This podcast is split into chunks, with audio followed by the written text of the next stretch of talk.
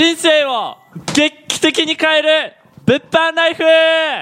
イエーイ!というわけで今回は、えー驚きの新人、はい。ビジネス開始2ヶ月目で月収70万円、おということでですね今日は、はい、えっとですね僕らのえーっとコミュニティにですね入ってはい2ヶ月目ではい。月収70万円を達成したですね、はい。野呂さんにうんお越しいただいて、うございます。今日はですねその、まあ、野呂さんがなんでビジネスを始めたのかとうん。か、はい。うん。あと、まあ、どうやってうん。70万円を達成したのかうん。っていうところについて根掘り葉掘りはい。みんなで聞いていくんで、はい。よろしくお願いします。お願いしじゃあます。今日は、えーメンバーですね、まあ、はい。僕、白倉とあと、はい。野呂さんと、はい。あと奈々子さんと、はい。高原くんではい。お送りしていきますね。はい。じゃあ、えっと、早速聞いていきたいんですけどはいなんではい。野呂さんはこのビジネスをはい。始めようと思ったのですか？あ、まあ、軽く自己紹介欲しいですね。あ私野呂よしみって言いまして名前。で24歳で。うん。もともとフィットネスクラブのトレーナーやってたんですけど、うん。まあ、初任給12万円で。うん。で初イメージのボーナスが3万円だったんですね。えはい。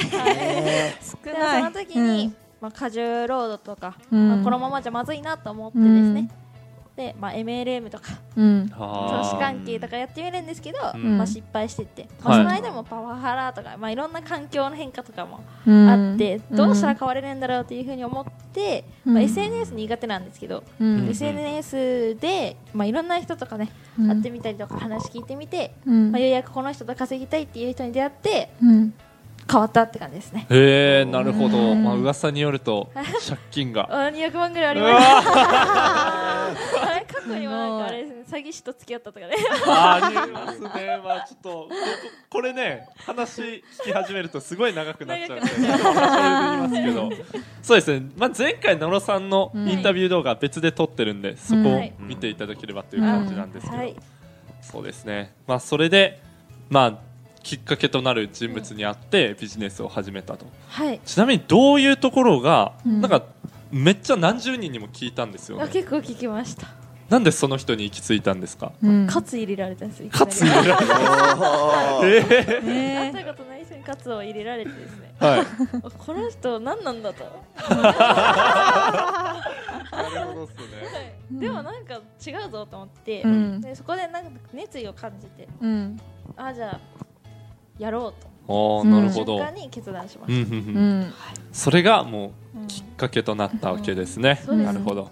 じゃあそこから、えっと、2か月目でうん。70万達成したんですけど、まあ、具体的にはい。どうやってうん。達成したんですか、最初その物販とかやってたんです最けど。初は物販、うん。うん。はい、でも思ったようにこう結果出なくて、うん。はい。でまあ、みんなみたいにその大きい数字とかは、はい。まではいけなかったんですね。うん。じゃあ自分物販やるためにうん入ったんかって言ったらそうじゃなくて、うん。大きく稼ぎたいなと思って、うん。うん。大きく稼ぐためには何をしたらいいんだろうとう思って、ん。はい。このまま物販を続けてって、うん。こうあ何ヶ月後とか半年後とかいうよりかはなんかスピードを求めてたんですね、うんうんうんでじゃあシフトしチェンジしようと思って。うん。で情報発信ビジネスに切り替えて、うん。で、まあ、バンって2ヶ月目で上がったって感じです。ほわーすごいっすね。すごいですね、はい。ね。うん。ありがとうございます。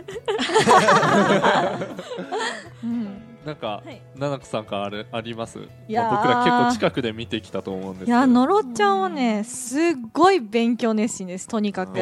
まあね常にねリサーチしてる人の。うんうんうんであとこの前とか思ったのが本とかですね。5冊ぐらいこれ全部読んだんですとか言われて へー。わすごいなと思ってやっぱりその一気に稼ぐ人とかスピードがある人っていかに量をこなすかとか、まあ、そういうところをちゃんとやってるなっていうのをすごい、うんあとめっちゃ考えてますね。うん。そのまあリサーチしてどういう人がなんかブランディングできていてどういう人がなんかその響くワードを言ってるのかとかその営業の仕方もすべてにおい集客の仕方とかすごく重要なところをポイントポイント多分メモを取ったりとかなんかいろんな人に聞いたりとかそこが多分他の人よりもこなしてるんじゃないかなっていうのを感じます。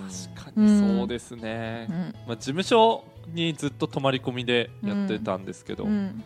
まあそのまあ要は男の方が多いわけなんですようん。事務所って、うん。そんな中でうん。ねすごいコツコツ頑張ってたんで、うん。すごいなって思いますね、うん。嬉しい。ありがとうございます、うん、すごいと思います、逆にね一番近くの高春さんは、はい。みはい、見ててどうですか？実際ライバルですか？いやでもめちゃくちゃ熱いです。ああそうなんだ。めちゃはいくちゃ熱い女性の方で,、ん。でしかもなんだろうな。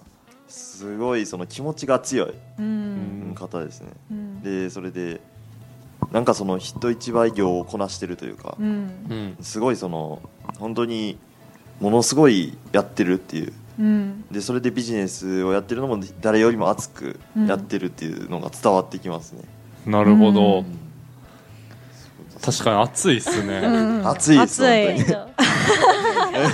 なんか多分表面には出さないんですけど、うちに秘めてるものが多分すごい大きいなってはうん。思いますね、すごいストイックですね。ストイックスうん。ストイックうん。見てて。うん。なるほどですね。そう。うん寝れないって前言ってましたもんずっとまあ前寝れないそそう。寝れなかった。結果出すまで寝れないっていうか。へえ。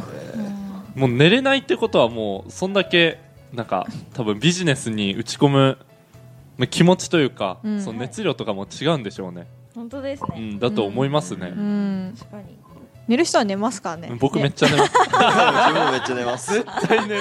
ね 眠い眠いからですね。眠いからね。うん。そそうですうね。そうなんですよ。なんかそののろちゃんのうん。その力強さってなんか、うん。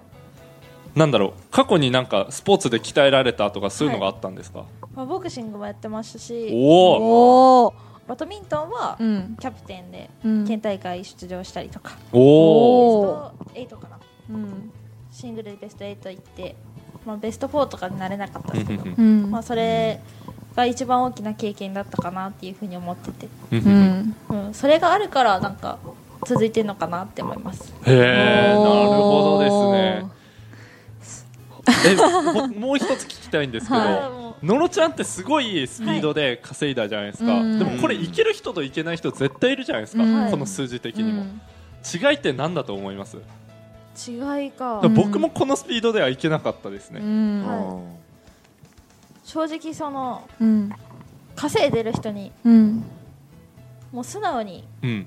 聞いたっていうのが一番大きくてはい。うん。うん私のその尊敬してる人って、まあ、みんな尊敬してるんですけど、うん。はもうスパンスパンってスピード的に上げた人に聞いたんですね、うん。一人ある人に、うん。はい。